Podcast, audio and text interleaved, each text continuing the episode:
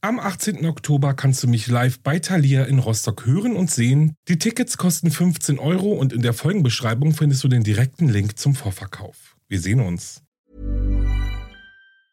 Hey, it's Ryan Reynolds and I'm here with Keith, co-star of my upcoming film If, only in theaters May 17th. Do you want to tell people the big news? All right, I'll do it. Sign up now and you'll get unlimited for $15 a month in six months of Paramount Plus Essential Plan on us. Mintmobile.com slash switch. Upfront payment of $45 equivalent to $15 per month. Unlimited over 40 gigabytes per month. Face lower speeds. Videos at 480p. Active Mint customers by 531.24 get six months of Paramount Plus Essential Plan. Auto renews after six months. Offer ends May 31st, 2024. Separate Paramount Plus registration required. Terms and conditions apply if rated PG. Even on a budget, quality is non-negotiable. That's why Quince is the place to score high-end essentials at 50 to 80% less than similar brands. Get your hands on buttery soft cashmere sweaters from just 60 bucks, Italian leather jackets, and so much more. And the best part about Quince, they exclusively partner with factories committed to safe, ethical, and responsible manufacturing. Elevate your style without the elevated price tag with Quince. Go to quince.com slash upgrade for free shipping and 365-day returns.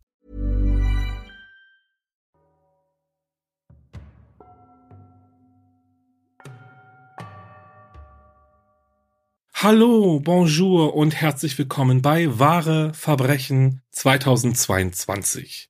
Das ist mein Podcast, ich bin Alex und ich wünsche euch ein ganz, ganz, ganz, ganz fantastisches Jahr. Ich bin wieder zurück und ich freue mich auf das neue Podcast-Jahr mit euch. Wirklich, ich freue mich sehr. Ich weiß, ich bin auch tatsächlich eine Woche früher zurück als eigentlich geplant, was aber, denke ich, gar nicht so schlecht ist, oder? Ich meine, irgendwann muss die Arbeit ja mal wieder losgehen. Ja, und bevor es gleich losgeht mit dem Fall, starten wir mal mit einem riesengroßen Dankeschön an euch alle für eure lieben Glückwünsche zu Weihnachten und zum Neujahr und alles. Ja, vielen Dank fürs Zuhören, fürs immer noch dabei sein, fürs neu dabei sein und für eure treue und unbeschreibliche Unterstützung. Danke dafür. Ja, Passend zum ganzen Thema rund um das Doku-Drama Nazi-Jäger Reise in die Finsternis bleiben wir in diesem dunklen Kapitel der Geschichte. Wir befinden uns in diesem Fall nämlich mitten in Nazi-Deutschland. Genauer genommen in Berlin der Jahre 1939 bis 1941. August 1939 in Berlin. Es sind nur noch wenige Wochen, bis die deutsche Wehrmacht am 1. September ohne eine Kriegserklärung in Polen einmarschiert und somit den Beginn des Zweiten Weltkrieges einläutet, dem laut der Bundeszentrale für politische Bildung sechs Millionen europäische Juden und insgesamt zwischen 60 bis 70 Millionen Menschen zum Opfer fielen. Vermehrt melden sich Frauen aus dem Berliner Stadtteil Friedrichsfelde bei der Polizei. Sie wurden belästigt, willkürlich angegriffen und sexuell missbraucht. All dies geschah, als sie am Abend mit der S-Bahn auf dem Weg von der Arbeit nach Hause waren. Anfangs ging die Berliner Polizei noch von willkürlichen Taten von verschiedenen Tätern aus, als jedoch immer mehr Frauen von einem ganz bestimmten Detail berichten, gab es eigentlich kaum noch Zweifel, dass es sich bei dem Täter um ein und dieselbe Person handeln könnte denn der Angreifer trug immer die Uniform eines Bahnarbeiters. Die meisten der überfallenen Frauen waren alleinstehend. Ihre Männer waren zum Militärdienst eingezogen worden. Schauplatz der schrecklichen Überfälle waren oft dunkle Durchgänge zwischen Wohnhäusern oder dunkle Ecken rund um den Bahnhof. Der Angreifer hatte ein Muster, welches tatsächlich recht schnell und einfach von der Polizei entschlüsselt werden konnte. Doch bevor die Ermittler den Angreifer überführen konnten, hörten die nächtlichen Angriffe auf die Frauen auf. Plötzlich gab es keine neuen Hinweise auf Überfälle oder sonstiges. Was war mit dem Angreifer geschehen, seitdem er seit dem 13. August Angst und Schrecken verbreitete und auf dessen Konto diverse Übergriffe und auch Mordversuche gehen? Er war weg. Und zwar bis zu dem Tag, an dem eine Frau neben den S-Bahn-Gleisen zwischen den Bahnhöfen Rummelsburg und Karlshorst gefunden wurde. Die Frau hatte heftige Prellungen und Wunden am Kopf und offensichtlich war sie aus einem fahrenden S-Bahn-Zug geworfen worden. Das Berliner S-Bahn-Netz sollte sein neues Jagdrevier werden. Die S-Bahn in einem Berlin mitten im Krieg in dem nachts die Fenster verdunkelt wurden, die Scheinwerfer der Busse und Autos abgeklebt und Taschenlampen verboten wurden. Ein dunkles Berlin, in dem es sich gut morden ließ. Innerhalb von zwei Jahren dokumentierte die Berliner Polizei 31 Fälle von Vergewaltigung und sexueller Nötigung, acht Morde und mindestens sechs versuchte Morde durch den Mann, der als S-Bahn-Mörder bekannt werden sollte. Große Schlagzeilen schlugen die grausamen Taten aber nicht, was aber daran lag, dass das NS-Propagandaministerium die Veröffentlichung von Einzelheiten der Übergriffe nicht zuließ. Und so wurde heimlich eine groß angelegte Fahndung eingeleitet, bei der eine Reihe ungewöhnlicher Methoden angewandt wurde, um den Mörder zu fassen, bevor er erneut zuschlagen konnte. Eine dieser Methoden war diese, dass Polizeibeamte getarnt als einsame weibliche Fahrgäste im Schatten der Bahnhöfe auf den Angreifer lauerten. Zudem wurde eine Art Begleitbörse eingeführt, über welche sich Männer freiwillig melden konnten, um Frauen zu begleiten und sie sicher nach Hause zu bringen. Die Polizei arbeitete also mit Hochdruck daran, den unbekannten Angreifer aufzuspüren, der, wie sie sich sicher waren, ein ausländischer Arbeiter oder ein Jude sein musste. Denn ein rasseschreiner Deutscher könnte niemals solch abscheuliche Taten begehen.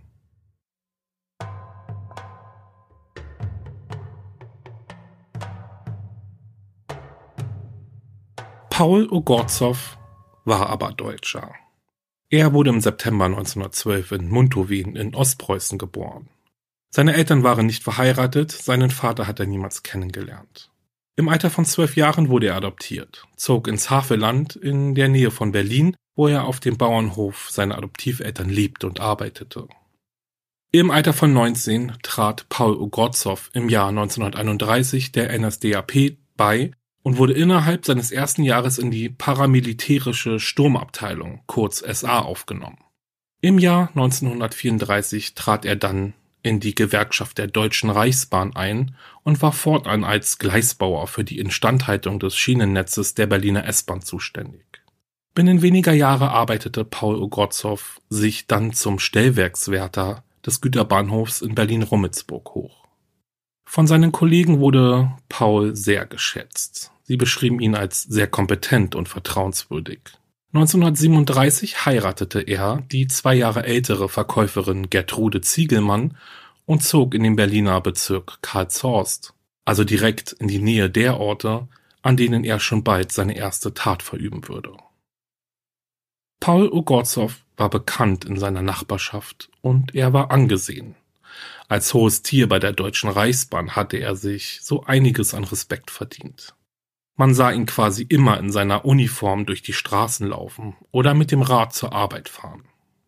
Hatte er mal frei, pflegte er seinen kleinen Gemüsegarten vor dem Haus oder spielte fröhlich mit seinen beiden Kindern im Garten. Ein netter Mann, höflich, zuvorkommend, ein toller Ehemann und noch besserer Vater, ein guter Nazi und ein tiefschwarzes Geheimnis. Bevor Ogorzow nach einer Reihe von Angriffen auf wehrlose Frauen und die Polizei im Nacken plötzlich von der Bildfläche verschwand, also zumindest in der Gestalt des mysteriösen S-Bahn-Angreifers, entging er selbst nur knapp dem Tod. Er wurde bei seiner vorerst letzten Tat nämlich von dem Ehemann und dem Schwager seines Opfers erwischt und aufs Übelste verprügelt. Die beiden Männer und auch das Opfer aber alarmierten nicht die Polizei und so gelang es dem Angreifer schwer verletzt zu verschwinden. Im August 1940 dann aber erschien das Tier von Rummelsburg, wie er auch beschrieben wurde, wieder auf der Bildfläche. Er vergewaltigte und erschlug eine Frau, die seinen Angriff nur aus dem Grund überlebte, weil sie das Bewusstsein verloren hatte und Paul Ogorzow sie fälschlicherweise für tot hielt. Einen Monat später überlebte ein weiteres Opfer, nachdem Ogorzow sie gewürgt und aus einem fahrenden Zug geworfen hatte. Am Abend des 20. September 1940 fand sich Gerda Kargol auf dem Weg nach Hause. Sie ist nach einem langen Arbeitstag in der S-Bahn eingeschlafen. Sie hatte versäumt auszusteigen. Sie verließ den Zug bei nächster Gelegenheit und stieg in den S-Bahn-Zug in die entgegengesetzte Fahrtrichtung. Dabei ging Gerda Kargol ein Risiko ein, denn ihre Fahrkarte war nur gültig für die Fahrt in eine Richtung. Wenn sie jetzt erwischt werden würde, dann müsse sie ein hohes Bußgeld bezahlen. Aber dennoch, sie wollte endlich nach Hause. Als Paul Ogorzow in Uniform den Wagen der dritten Klasse betrat, wurde Gerda Kargol ganz unruhig. Der Bahnmitarbeiter ging auf sie zu, blieb vor ihr stehen und fragte sie dann, ob sie nicht lieber in der zweiten Klasse mitfahren wolle. Ein kostenloses Upgrade also. Und damals war es so, dass es in der Berliner S-Bahn mehrere Abteile gab, also die erste, zweite, dritte Klasse. Die dritte Klasse war natürlich günstiger und auch voller. Die zweite Klasse schon etwas teurer und ja, aber dafür auch nicht so gut besucht. Also teilweise waren die Waggons dann wirklich abends leer, weil einfach keiner in der zweiten Klasse gefahren ist oder sich das nicht leisten konnte. Gerda Kargol folgte ihm in den leeren Waggon der zweiten Klasse dann ging Paul Ugorzow auf sein Opfer los, legte seine Hände um ihren Hals und drückte fest zu. Er will sein Opfer schnell bewusstlos bekommen, um sie dann zu vergewaltigen und anschließend zu töten. Doch der Versuch, Gerda Kargol zu überwältigen, dauerte länger, als er vermutet hatte. Die S-Bahn war auf dem Weg zum Bahnhof Karlshorst. Paul Ogorzow war so sehr mit der Fahrstrecke und den zeitlichen Abständen zwischen den Bahnhöfen vertraut, dass er wusste, er würde für seinen Angriff nur etwa fünf Minuten Zeit haben. Gerda Kargol wehrte sich heftig gegen den Angriff. Letztendlich aber gewann ihr Angreifer die Oberhand und Gerda Kargol verlor das Bewusstsein. Da Ogorzow nun aber so viel Zeit verloren hatte, geriet er in Panik. Was, wenn jemand die lieblose Frau sieht? Er öffnete die Bahntüren und warf die bewusstlose Gerda Kargol samt ihrer Handtasche aus dem fahrenden Zug. Die Frau überlebte, wahrscheinlich dank eines unglaublichen Glücksfalls. Sie landete auf einem weichen Sandhaufen am Rande der Gleise. Bei ihrer Befragung durch die Polizei gab Gerda Kargol an, dass sie sich an nichts mehr erinnern könne. Letztendlich wurde ihr aber aufgrund dessen auch nicht geglaubt. Gerda Kargol war weder vergewaltigt worden noch schwer verletzt. Außerdem wurde sie auch nicht bestohlen. Die Polizei tat diesen Vorfall als einen Unfall ab, der eventuell aufgrund von zu viel Alkohol geschehen ist. Im Jahr 1940 wurden häufig leichten oder verletzte Menschen in der Nähe von Bahnhöfen gefunden und auch Autounfälle waren wegen der abgeblendeten Scheinwerfer der Autos und der fehlenden Straßenbeleuchtung keine Seltenheit. Gerda Kargol, ja, hat wohl einfach zu viel getrunken die S-Bahn-Tür geöffnet und ist rausgefallen. Anfang Oktober 1940 beging Paul Ogorzow dann seinen ersten Mord. Am Bahnhof Rummelsburg lernte er die zweifache Mutter Gertrude Ditter kennen, deren Mann Arthur Ditter zum Wehrdienst eingezogen war. Die 20-Jährige und der Bahnmitarbeiter verstanden sich gut. Sie lud ihn auf einen Besuch zu sich nach Hause ein. Die Adresse Kolonie Gutland 2. Am 3. Oktober 1940 kam es dann im Gebiet der Gartenkolonie zu einem Stromausfall. Paul Ogorzow besuchte Gertrude Ditter an diesem Abend. Während ihre Kinder im Wohnzimmer schliefen, saß sie mit ihrem Gast bis spät in die Nacht in der Küche. Als Paul Ogorzow dann aber bemerkte, dass die Frau müde wurde, erkannte er seine Chance. Er stürzte sich auf sie, legte seine Hände um ihren Hals und drückte sie fest zu. So fest, dass ihr Zungenbein brach ein typisches Indiz für eine Strangulation. Als die Frau schon regungslos am Boden lag, zog Ogorzow sein Messer aus der Hosentasche und schnitt ihr die linke Halsschlagader durch. Entdeckt wurde die Leiche der jungen Frau am nächsten Morgen von einem Mitarbeiter der nationalsozialistischen Volkswohlfahrt, kurz NSV, mit dem sie einen Termin wegen dem Sorgerecht ihrer Kinder hatte. Die Polizei ging zuerst von einem Selbstmord aus jedoch führte kein Weg daran vorbei, dass dies nicht sein konnte. Der Fall wurde der Kriminalpolizei übergeben, und diese stellte fest, dass es keine Verteidigungsspuren gab, was darauf hindeutete, dass die Frau ihren Angreifer hatte kennen müssen. In den Mordverdacht geriet als allererstes Arthur Ditter, der Ehemann, der zwar stationiert war, allerdings in Potsdam, dieser aber konnte ohne Zweifel seinen Aufenthaltsort der letzten 48 Stunden nachweisen. Also hieß es, Täter unbekannt. Keine Fingerabdrücke, keine Tatwaffe, keine Zeugen, nichts. Im November 1940 schlug der unbekannte Angreifer erneut zu. Elisabeth Behndorf war zu diesem Zeitpunkt 30 Jahre alt. Sie war Fahrkartenverkäuferin, die gerade ihre Schicht auf dem Bahnhof Friedrichshagen beendet hatte. Ogorzow überwältigte sie im Zug, indem er mit einem dicken Stück Bleikabel auf sie einschlug. Zweimal kam sie wieder zu Bewusstsein, bevor Ogorzow sie in die endgültige Bewusstlosigkeit schlug. Kurz bevor die Bahn am Bahnhof Köpenick einfuhr, warf er sein Opfer aus dem fahrenden Zug. Wie auch schon Gerda Kargol überlebte Elisabeth Behndorf den brutalen Angriff. Und dadurch, dass dies nun schon der zweite Angriff auf eine Frau war, die letztendlich bewusstlos aus einem fahrenden Zug geworfen wurde, nahm sich nun die Kriminalpolizei diesem Verbrechen an. Und ihr erinnert euch bestimmt, bei Gerda Kargol ging man ja noch von einem Unfall aus, weil sie vielleicht betrunken war. Nun sieht die Kripo das aber ganz anders. Sie hat es mit zwei versuchten Morden zu tun. Und sie hatte auch schon ein Phantom. Einen Mann, der in den Zügen der Berliner S-Bahn Frauen überfällt. Paul Ogorzows Taten rückten also in den Fokus der Polizei und dieses Mal kamen sie dem Angreifer auch ein ganzes Stück näher, denn Ogorzow versteckte seine Tatwaffe, also das Bleikabel, hinter einem Polster eines Sitzes des Waggons der zweiten Klasse. Wie auch immer, die Kripo fand dann dieses Kabel. Also es war genauer genommen ein zwei Zentimeter dickes und ja so 20 Zentimeter langes Stück bleiummanteltes Telefonkabel, auf dem auch eine Nummer eingestanzt war. Als die Polizei dann mit der Telefongesellschaft in Kontakt trat, stellte diese fest, dass vor etwa anderthalb Jahren Telefonkabel entlang der S-Bahn-Strecke verlegt worden waren. Die Nummer auf dem Stück deutete darauf hin, dass es irgendwo in der Nähe des S-Bahnhofes Rummelsburg abgeklemmt worden war. Und somit wurde auch das Gebiet, in welchem sich der Angreifer bewegte, allmählich immer deutlicher. Aufgrund des Fahrplans der S-Bahn hatte Paul Ogorzow nur wenig Zeit, die Frauen, die er angriff, zu überwältigen, zu töten und dann ihre Leiche zu entsorgen. Anders als bei seinem Angriff auf Gertrude Ditter in ihrer eigenen Wohnung. Was auch erkennen lässt, dass Paul Ogorzow die Frauen, die er in den S-Bahn-Waggons tötete, nicht aufgrund seines Sexualtriebes tötete, denn die Zeit, sie zu vergewaltigen, hatte er ja dann gar nicht mehr, sondern offensichtlich mordete er aus reiner Lust am Morden.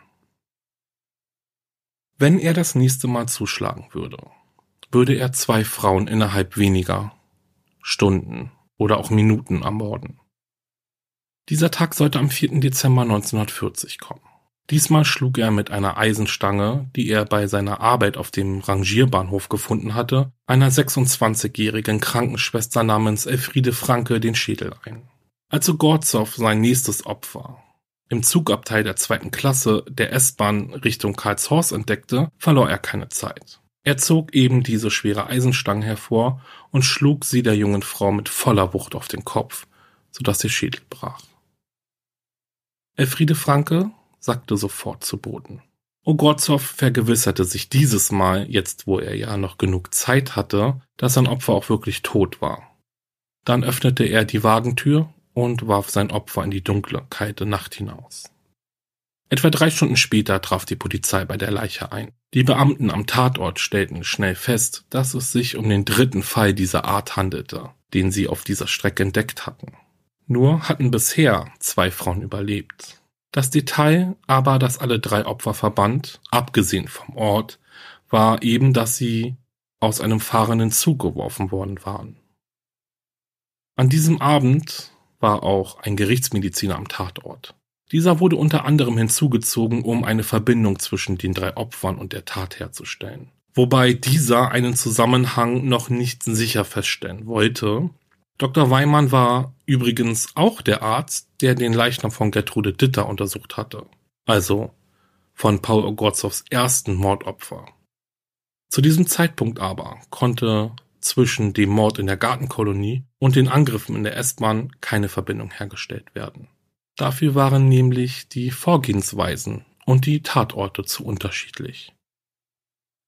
Nach dem Mord an Elfriede Franke übernahm der Leiter der Abteilung für schwere Verbrechen der Berliner Kriminalpolizei, Wilhelm Lüttke, persönlich den Polizeieinsatz gegen Ogorzow. Ab September 1939 war die Kripo Teil des Reichssicherheitshauptamtes, das von Heinrich Himmler geleitet wurde. Daher teilten sich die Gestapo und die Kripo auf die Zuständigkeiten für bestimmte Straftaten. 1940 trat Lüttke in die NSDAP ein und übernahm den Rang eines Hauptsturmführers in der SS. Wie viele seiner Kollegen vorher hatte Lüttke die Nazi-Partei während ihrer Machtergreifung zuerst aber nicht unterstützt. Er war Mitglied der Deutschen Demokratischen Partei gewesen, die von der NSDAP, also von den Nazis, verächtlich als Partei der Juden bezeichnet wurde. Man kann es sehen, wie man will. Lüttke trat der NSDAP bei, wahrscheinlich weil er musste, was auch eine doofe Erklärung am Ende natürlich ist. Mit Lüttke an der Spitze der Ermittlungen gelang ein weiterer, erst einmal kleiner Ermittlungserfolg, der die Ermittler einen Schritt beziehungsweise einen sehr großen Schritt an Paul Ogorzow heranbrachte. Aber dazu komme ich später nochmal. Parallel fanden diverse Festnahmen statt und die Polizei bot ein hohes Lösegeld an. Dennoch führte dies nicht zum Ermittlungserfolg und so ging die Suche nach dem S-Bahn-Mörder erst einmal weiter. Kommen wir mal zurück zum 4. Dezember 1940. Während die Berliner Polizei um die Leiche von Elfriede Franke versammelt war, überfiel und ermordete Ogorzow nur wenige Kilometer entfernt in Karlshorst sein drittes Opfer. Mit der gleichen Eisenstange, mit der er schon Elfriede Franke getötet hatte, schlug er die 19-jährige Irmgard Frese nieder, die er beim Spazierengehen gesehen hatte, und vergewaltigte sie. Anschließend ließ er sein Opfer zurück. Noch lebend wurde Irmgard Frese von Spaziergängern entdeckt, jedoch starb sie kurz nach ihrer Ankunft im Krankenhaus, ohne dass sie irgendetwas über den Angriff berichten konnte. Nachdem die Autopsie von Irmgard Frese aber durchgeführt und die Todesursache als ähnlich zu früheren Anschlägen identifiziert worden war, wurde Kommissar Lüttke bald klar, dass sie nach einem Mann suchten, der für eine ganze Reihe von Angriffen verantwortlich war. Und nun war der Zeitpunkt gekommen, an dem die Taten in der S-Bahn auch in Verbindung mit den früheren Taten von Paul Ogorzow gebracht wurden. Kommissar Lüttke legte dem Arzt Waldemar Weimann eine detaillierte Karte der Gartenanlage vor, in der 1939 Frauen belästigt und sexuell missbraucht wurden. Er deutete die Möglichkeit an, dass diese Übergriffe mit den Übergriffen in der S-Bahn in Verbindung stehen könnten und stellte dabei auch eine weitere wichtige Verbindung her, nämlich den Mord an Gertrude Ditter in ihrem Gartenhaus. Könnte es nicht möglich sein, dass die Verbrechen von ein und demselben Mann begangen wurden, wenn man die Verteilung der Angriffe und die Herkunft des Telefonkabels berücksichtigt? Und dann brachte Lüttke noch eine weitere Überlegung hervor. Warum hat die Polizei seit dem Sturz der ersten Frau aus der S-Bahn, nichts mehr von weiteren Angriffen in der Gartenkolonie gehört. Und da hatte er recht. Tatsächlich konzentrierte sich Paul Ogorzow zu diesem Zeitpunkt eher auf die S-Bahn. Am 22. Dezember 1940 tötete er die 30-jährige Elisabeth Büngener, die mit der S-Bahn zu ihrem Mann, einem Soldaten in Fürstenwalde bei Berlin, gefahren war. Elisabeth Büngener wurde noch lebend aus dem Zug geworfen, er lag aber beim Aufprall auf dem Boden ihren Verletzungen. Doch auch bei diesem Mord ging die Polizei erst einmal von einem Selbstmord aus. Solche Vorfälle waren so kurz vor Weihnachten üblich. Doch eine genaue Untersuchung der Leiche ergab dann verräterische Anzeichen dafür, dass ihr Tod das Werk des S-Bahn-Mörders gewesen war. Denn auch sie wurde mit einem Gegenstand erschlagen und dann bewusstlos aus dem Zug geworfen. Am frühen Morgen des 29. Dezember 1940 traf Ogorzow die 40-jährige Gertrud Sievert im Abteil der zweiten Klasse der Berliner S-Bahn zwischen Karlshorst und Rummelsburg. Mit einem einzigen Schlag auf den Kopf wurde Gertrude Sievert außer Gefecht gesetzt und anschließend von Ogorzow aus dem Zug geworfen. Sie starb noch am selben Tag im Krankenhaus. Am 4. Januar 1941 wurde die schwangere 27-jährige Hedwig Ebauer in der Nähe des S-Bahnhofs Wohlheide lebend neben den Gleisen gefunden. Auch sie wurde Opfer vom S-Bahn-Mörder und erlag später am Krankenhaus ihren Verletzungen. Nachdem nun vier Frauen während einer S-Bahnfahrt ermordet worden waren, verbreitete sich in ganz Berlin das Gerücht, dass ein Serienmörder in den Zügen unterwegs sei. Gar nicht zur Freude des Reichspropagandaministers. Das Amt für Reichspropaganda war natürlich bemüht, diese Nachrichten nicht in Umlauf zu bringen, beziehungsweise die Gerüchteküche nicht zu befeuern. Ein Serienmörder in der Reichshauptstadt, das ist unmöglich. Zumindest sollten das die Bürger und vor allem die Bürgerinnen denken. Und so verübte Ogorzow seine Verbrechen direkt vor den Augen der Berliner Polizei und der ganzen Stadt und der Politik ganz einfach weiter. Einmal wurde er sogar fast erwischt, als er sich nachts in einem Zug einer Frau näherte, bevor er erkannte, dass es sich um eine verdeckte Ermittlerin handelte. Die Berliner Polizei aber hatte sich geweigert, die verdeckten Ermittlerinnen zu bewaffnen, und so konnte er aus dem fahrenden Zug springen und entkommen. Ogorzows nächster Mord geschah in der Nacht des 11. Februar 1941, als er am Bahnhof Karlshorst von einer 39-jährigen Frau namens Johanna Vogt angesprochen wurde. Sie war besorgt über die Gerüchte über den Serienmörder und fragte Ogorzow, ob er sie in den Zug begleiten würde. Sie war im dritten Monat schwanger. Sie stiegen gemeinsam in den Waggon der zweiten Klasse ein. Da er wusste, dass die Frau nur eine Station fahren musste, musste er schnell handeln. Mit der Eisenstange schlug er ihr mehrmals auf den Kopf, so dass sie bewusstlos wurde. Auch Johanna Vogt war noch am Leben, als sie aus dem fahrenden Zug geworfen wurde, überlebte ihre Verletzungen aber nicht. Die Polizeipräsenz an den Bahnhöfen Rummelsburg und Karlshorst wurde erhöht und sogar einige Nachrichten über die Angriffe schafften es in die Zeitungen. Aber im Großen und Ganzen tat die NSDAP ihr Bestes, um die Berichte einzudämmen. Übrigens entgegen der Meinung der Polizei, die darauf beharrte, dass mehr Öffentlichkeit bei der Überführung des Täters helfen würde. Auch die Belohnung für Hinweise, die zu dem Täter führen würden, wurde erhöht. 13.000 Reichsmark wurden festgesetzt und im Laufe der Zeit gingen bei der Kripo rund 15.000 Hinweise ein.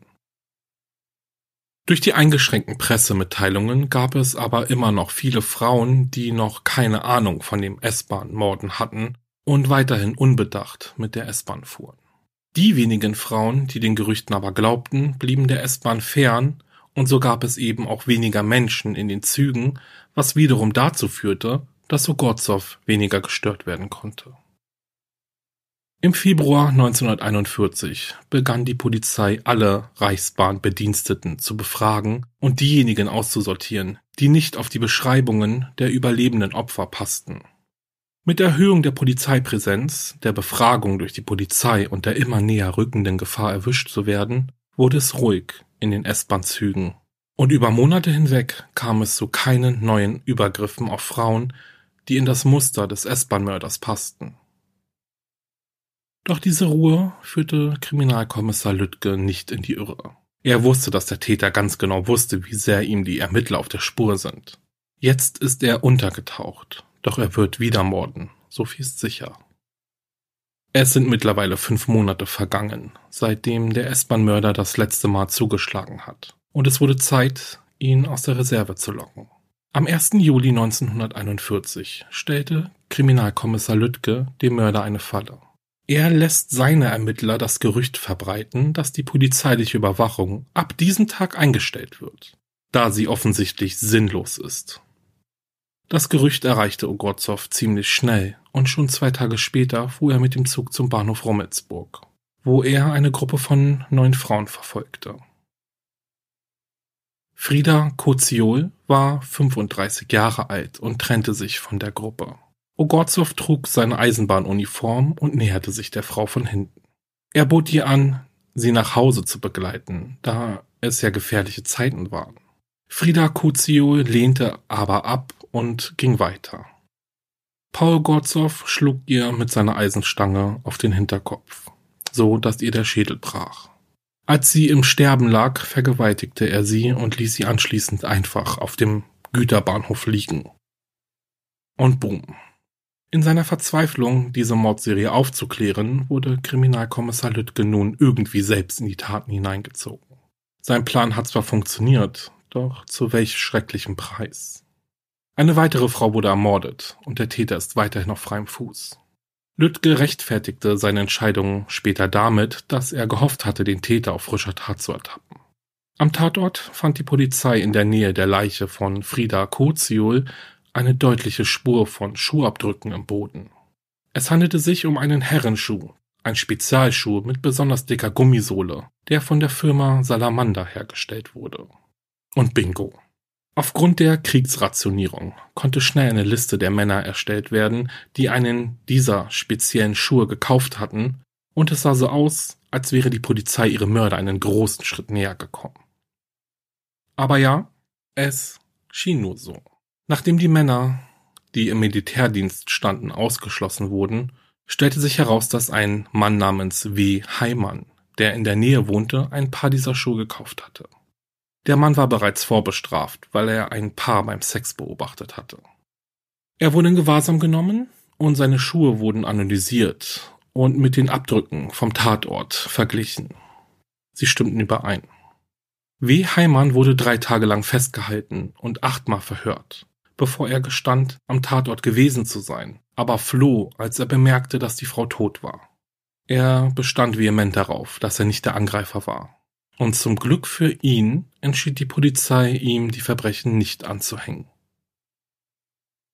Nach dem jüngsten Mord fand erneut eine Befragung der Bahnarbeiter statt. Die wohl wichtigste und effektivste Frage in dieser dunklen Zeit in Nazi-Deutschland war wohl diese. Ist Ihnen an einem Ihrer Mitarbeiter etwas Verdächtiges aufgefallen? Bei der Befragung eines unscheinbaren Bahnarbeiters stellten die Kripo-Beamten genau diese Frage und erhielten eine scheinbar banale Antwort. Der Arbeiter hatte in der Tat etwas Ungewöhnliches gesehen. Er hatte beobachtet, wie einer seiner Kollegen seinen Arbeitsplatz verließ, indem er über den Zaun des Bahngeländes kletterte. Die Polizei hatte bereits mit diesem anderen Arbeiter gesprochen und herausgefunden, dass einige der Verbrechen zu Zeiten stattfanden, in denen er bei der Arbeit war. Dies schien damals auszureichen, um ihn von jeglicher Beteiligung freizusprechen. Nun aber rückte der Arbeiter erneut in den Fokus der Ermittler. Am 12. Juli 1941 wurde Paul Ogorzow um 6.45 Uhr von einem Kripo-Beamten und zwei niederen Beamten in seiner Wohnung abgeholt. Bei seinem Verhör durch Kriminalkommissar Lüttke leugnete er, seinen Posten vorübergehend verlassen zu haben. Der Mann war eigentlich das genaue Gegenteil von dem, was die Polizei suchte. Er war ein Familienvater, ein loyaler Nazi, ein Veteran der Sturmabteilung und ein engagierter Arbeiter, von seinen Kollegen und Vorgesetzten hochgelobt. Dieser Mann kann gar nicht der Täter sein. Das war unmöglich.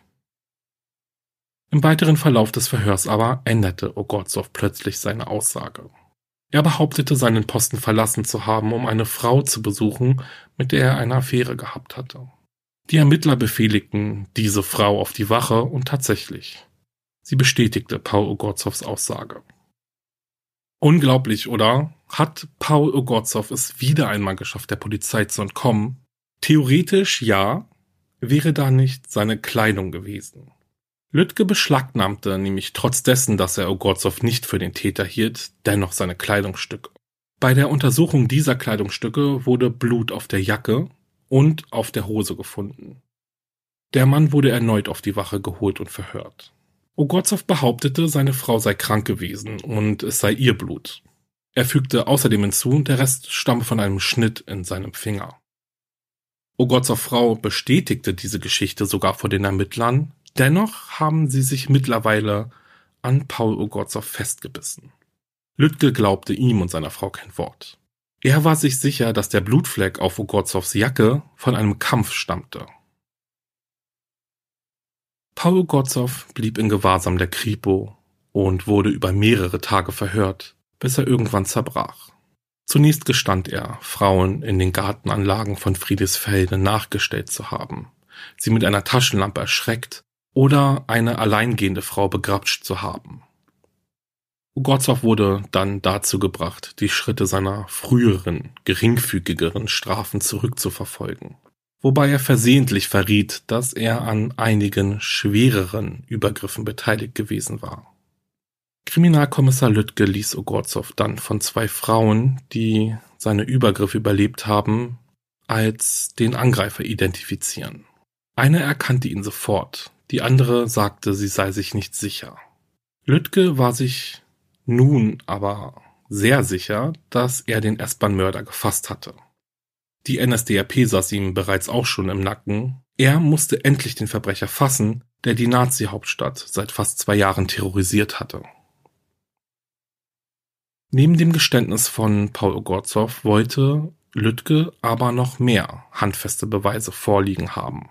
Und diese wollte er auf eine ziemlich makabere Art und Weise sicherstellen. Die Schädel von fünf Opfern wurden auf dem Vernehmungstisch vor Ogorzow gelegt, sorgfältig gesäubert und von dem Gerichtsmediziner Dr. Weimann präsentiert. Ogorzow hielt diesen Anblick nicht aus.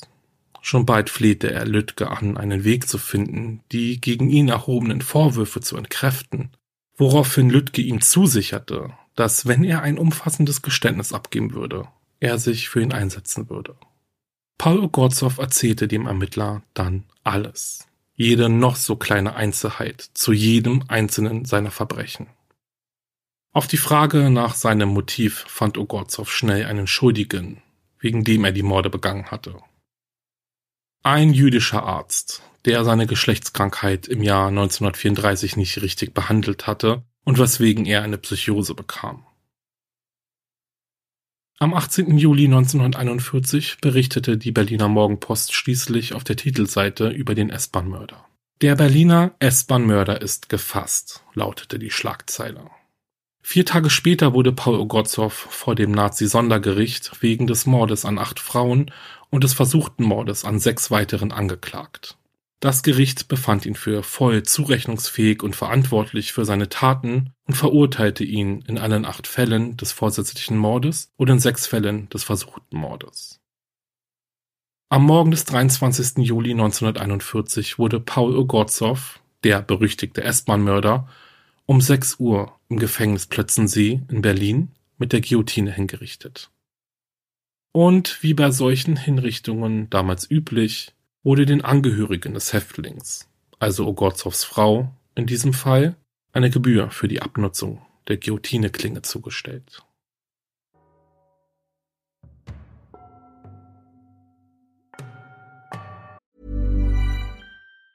Hey, it's Ryan Reynolds, and I'm here with Keith, co star of my upcoming film, If, only in theaters, May 17th. Do you want to tell people the big news? All right, I'll do it. Sign up now and you'll get unlimited for $15 a month in six months of Paramount Plus Essential Plan on us. Mintmobile.com slash switch. Upfront payment of $45 equivalent to $15 per month. Unlimited over 40 gigabytes per month. Face lower speeds. Videos at 480p. Active Mint customers by 531.24 get six months of Paramount Plus Essential Plan. Auto renews after six months. Offer ends May 31st, 2024. Separate Paramount Plus registration required. Terms and conditions apply if rated PG. Und das war's mit dem Fall. Ein Serienmörder mitten in Nazi-Deutschland. Eine Zeit, zu der es ohne Frage weitaus mehr Serienmörder gab als diesen einen Paul Ogorzow, aber versteckt hinter unglaublich erschreckenden Ideologien und der Politik und ja, im direkten Vergleich mit dem, was die Nazis verbrochen haben, wirkt Paul Ogorzows Mordserie in dieser Zeit zumindest etwas unbedeutend, was sie natürlich auf gar keinen Fall war. Über zwei Jahre hat er es geschafft, unentdeckt zu bleiben. Trotz dessen, dass Paul Ogorzow sein Tatgebiet ja eigentlich nicht verlassen hat. Dass die Taten so spät miteinander verbunden wurden, ist, denke ich, verständlich. Es gab eben keine wirklichen Gemeinsamkeiten. Umso interessanter ist dann, dass sich diese Spur ja dann irgendwann einfach aufgetan hat. Oder, oder dass sich Lütke dann auf diese Spur ja festgesetzt hat. Und wenn man mal bedenkt, dass mindestens 31 Frauen Opfer von Paul Ogorzows Übergriffen geworden sind, dann muss man schon echt schlucken. 31 Frauen, davon acht brutal ermordet und sechs, die nur knapp überlebt haben. Das ist schon ganz schön heftig und auch die Tatsache, dass er nie dabei ja, gesehen wurde, beobachtet wurde. Aber Paul Ogorzow, beziehungsweise der unbekannte S-Bahn-Mörder, wurde von den Ermittlern oft als zu dumm um lange mit den Verbrechen davonzukommen, bezeichnet. Dennoch gelang es ihm ja, ganze zwei Jahre unentdeckt zu bleiben. Und wenn man mal bedenkt, welch großer, absurder Zufall ihn dann am Ende in die Arme der Kripo brachte, ja, weiß ich nicht, da muss man ja schon fast lachen, weil, ja, ich weiß gar nicht, ob sie Paul Ogorzow sonst zu diesem Zeitpunkt schon hätten festnehmen können oder ja gefunden hätten. Und ich meine, er wurde ja dabei beobachtet, wie er einmal seinen Arbeitsplatz über die Gleise verlassen hatte. Und diese klitzekleine unscheinbare Aussage seines Kollegen hat dann doch tatsächlich diese Kettenreaktion hervorgerufen. Ja, und so kommt dann irgendwann eben alles ans Licht. Stimmt's?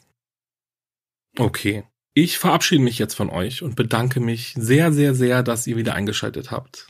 Das erste Mal in diesem Jahr 2022. Ich möchte euch bitten, dass, wenn euch mein Podcast gefällt, ihr mir bitte eine 5-Sterne-Bewertung gebt oder eine 4 oder Nein, Spaß natürlich nur so viel, wie ihr wollt, wenn überhaupt. Und da, wo es auch nur geht, zum Beispiel bei Spotify, ganz neu. Ähm, ja, würde mich auf jeden Fall darüber freuen. Ihr helft mir und dem Podcast wirklich sehr damit und ich persönlich freue mich auch drüber. Ich würde mich auch freuen, wenn ihr mal bei meiner Instagram-Seite vorbeischaut, wahre-verbrechen-podcast und mir bei der Gelegenheit auch noch ein paar Herzen da lasst. Folgt mir natürlich auch gerne, abonniert den Podcast unbedingt. Ja, und bevor ich es vergesse, schaut auch gern mal in meinem ganz, ganz, ganz, ganz neuen und coolen Merch-Shop vorbei. Denn ja, ab sofort gibt es Tassen, T-Shirts, Pullover und vieles mehr von wahre Verbrechen mit ganz viel Liebe von mir für euch zu kaufen ja, schaut mal vorbei. Ähm, vielleicht ist was dabei, ein Motiv. Es gibt richtig coole Motive. Ja, guckt einfach mal vorbei, wenn ihr Lust habt. Und dann würde ich sagen, wir hören uns schon ganz, ganz, ganz, ganz bald wieder.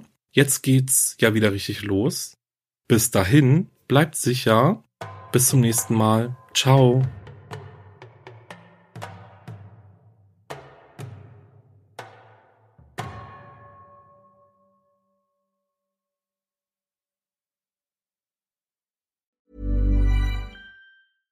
Hey, folks, I'm Mark Marin from the WTF Podcast, and this episode is brought to you by Kleenex Ultra Soft Tissues your ally to help tackle your allergy symptoms this season. I love the change of seasons, but nobody loves pollen and all those other things floating in the air that make you sneeze during this nice weather. Kleenex Ultra Soft tissues are hypoallergenic and allergist approved. So fight back against watery eyes and runny noses without worrying about irritating your skin. For this allergy season, grab Kleenex and face allergies head on.